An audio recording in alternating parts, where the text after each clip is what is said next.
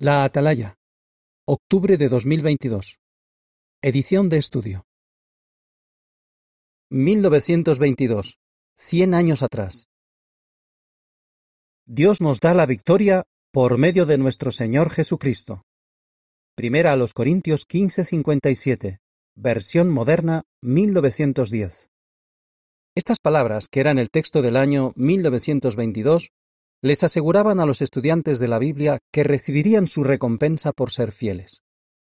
Jehová en verdad recompensó a aquellos predicadores entusiastas durante ese año. Los bendijo cuando comenzaron a imprimir y encuadernar libros por su cuenta y a utilizar la radio para divulgar las verdades del reino. Más adelante ese mismo año, quedó claro una vez más que Jehová bendecía a su pueblo los estudiantes de la Biblia pudieron reunirse en una asamblea histórica en Cedar Point, Ohio, Estados Unidos. Aquella asamblea ha marcado el rumbo de la organización de Jehová hasta este día. La idea nos dejó atónitos. A medida que aumentaba la cantidad de predicadores, hicieron falta más publicaciones. En el Betel de Brooklyn, Nueva York, Estados Unidos, se producían revistas, pero los hermanos todavía dependían de empresas comerciales para imprimir libros de tapa dura. En vista de que hubo una escasez de libros que duró meses y comenzó a frenar la predicación, el hermano Rutherford le preguntó al hermano Robert Martin, encargado de la fábrica, si pensaba que era posible producir también libros. El hermano Martin relató, La idea nos dejó atónitos, pues implicaba la instalación de una planta completa de composición, galvanotipia, impresión y encuadernación. Los hermanos alquilaron parte de un edificio en la calle Concord, número 18, en Brooklyn, y obtuvieron el equipo necesario. No todos estaban contentos con esta novedad. El gerente de una empresa que había estado produciendo nuestros libros visitó las nuevas instalaciones y dijo Aquí tienen una imprenta de primera clase en sus manos y ninguno de ustedes sabe qué hacer con ella. En seis meses todo esto será un montón de chatarra. Sus palabras parecían lógicas, comentó el hermano Martin, pero no tomaban en cuenta al Señor, y Él ha estado siempre con nosotros. El hermano Martin tenía razón. En poco tiempo la nueva planta estaba produciendo dos mil libros al día. Se usa la radio para llegar a miles de personas. Además de imprimir algunos de sus propios libros, los siervos de Jehová comenzaron a usar un nuevo método para divulgar las buenas noticias, las transmisiones de radio. El hermano Rutherford habló por primera vez por la radio un domingo por la tarde, el 26 de febrero de 1922. Presentó el discurso Millones que ahora viven no morirán jamás, en la emisora KOG de Los Ángeles, California, Estados Unidos. Unas 25.000 personas escucharon el programa. Algunas enviaron cartas de agradecimiento. Entre ellas estuvo la de Willard Ashford, que vivía en Santa Ana, California.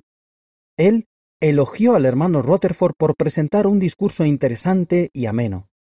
Añadió, Si no hubiera sido por este medio, con tres personas enfermas en la casa, no habríamos podido escuchar su discurso, ni siquiera si usted lo hubiera pronunciado en la calle de al lado. En las siguientes semanas se transmitieron más programas. Para fin de año, en la revista The Watchtower, se informó que por lo menos 300.000 personas habían escuchado el mensaje por radio.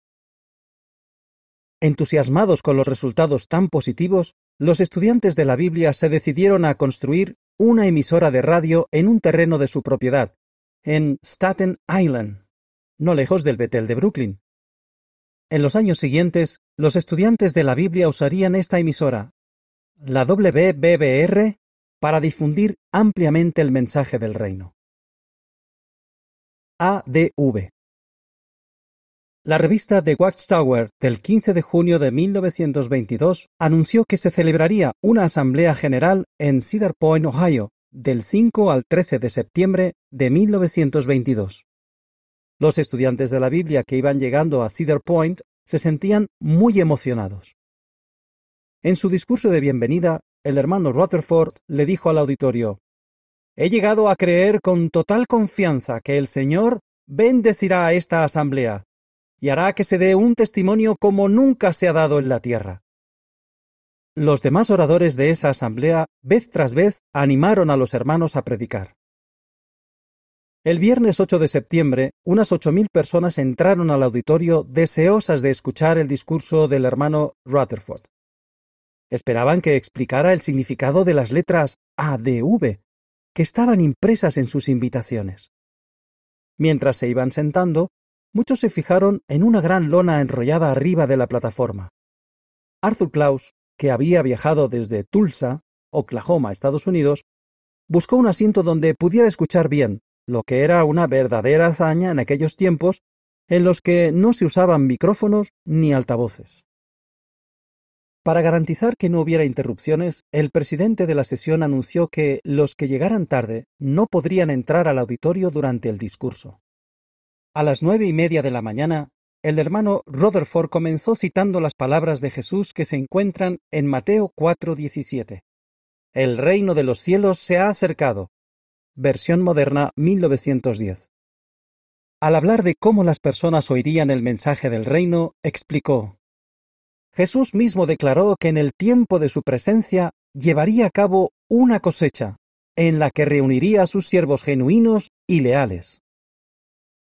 El hermano Klaus, que estaba sentado en el auditorio principal, relató No nos perdíamos ni una palabra.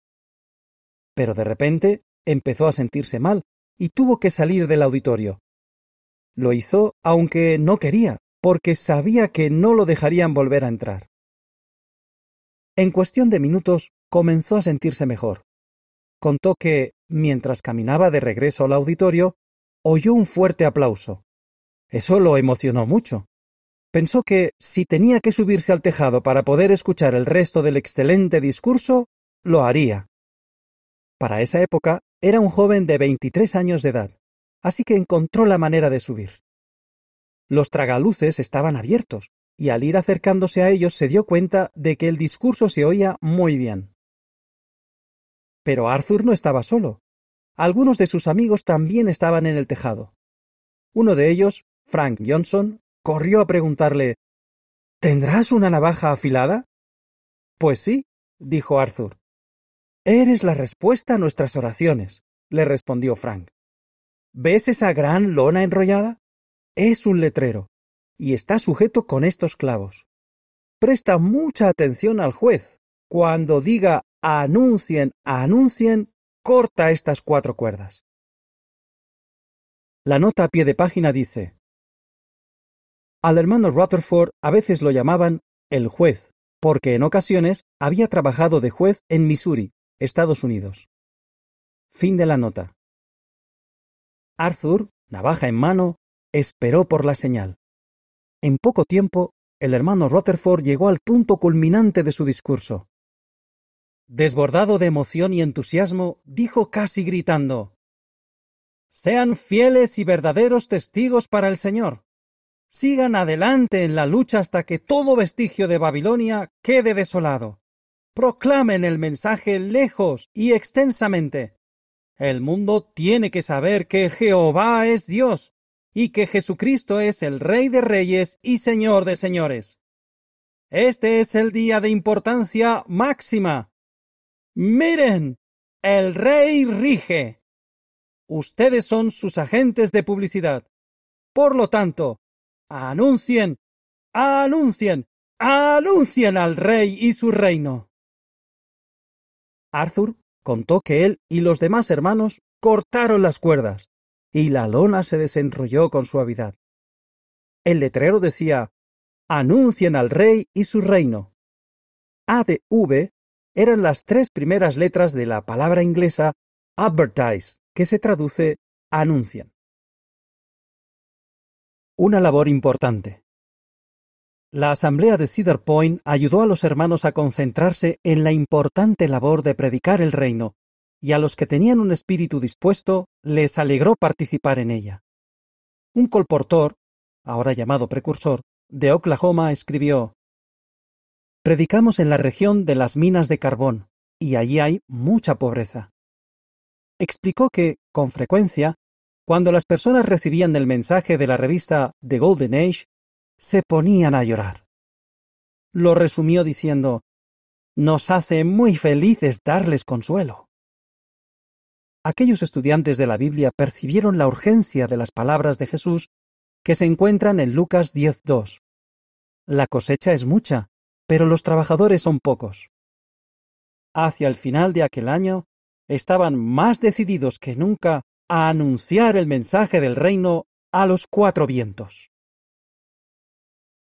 La siguiente es información suplementaria. Un testimonio al mundo. El 26 de febrero de 1922, los estudiantes de la Biblia participaron en un día de testimonio mundial. Celebraron reuniones especiales en muchos lugares del mundo para que las personas con interés escucharan el discurso Millones que ahora viven no morirán jamás. El discurso se tradujo a por lo menos 33 idiomas. Y la revista The Watchtower señaló que casi todos los hermanos que podían dar un discurso público recibieron la asignación de presentarlo. Los estudiantes de la Biblia de Gran Bretaña organizaron 306 reuniones, a las que asistieron 67.010 personas. En Bélgica, Francia y Suiza, más de 15.000 personas de habla francesa asistieron a estas reuniones. Animados por los excelentes resultados, los estudiantes de la Biblia organizaron más días de testimonio mundial en ese mismo año, el 25 de junio, el 29 de octubre y el 10 de diciembre. Fin del artículo.